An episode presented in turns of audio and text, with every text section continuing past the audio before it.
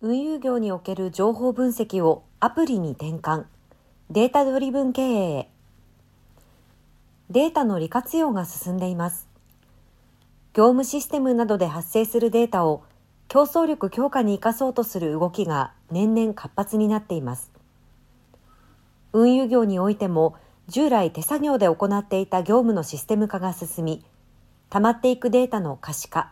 活用について検討する企業が増えています。日立社会情報サービスは10月27日、既存の表計算データを活かしつつ、高度な集計、分析をスピーディーに実現する超 XLS サービスにおいて、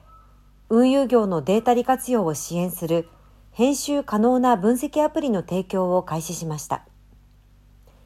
同アプリは運輸業界の顧客とともに有用な分析とは何かを議論した上で、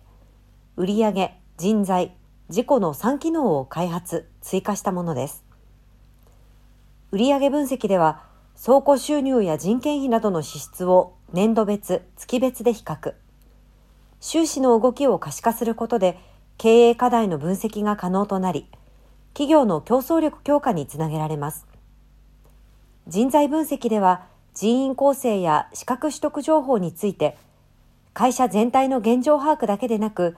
一人一人にもフォーカス。出退勤や転校情報、資格、検診情報などを一元的に管理でき、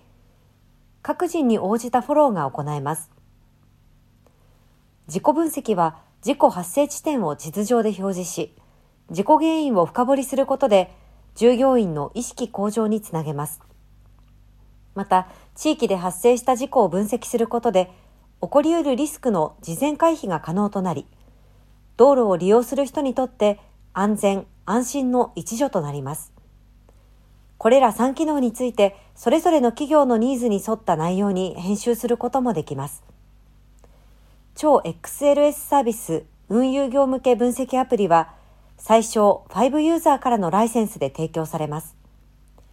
分析画面の表現の幅を広げるグラフィカルチャートは個別提供も可能とされています。顧客は各機能を編集して既存データに合わせたり、分析したい項目に変更したりすることで可視化を簡単に短期間で行えるようになります。同社は運輸業における経営へのデータ利活用を推進する考えです。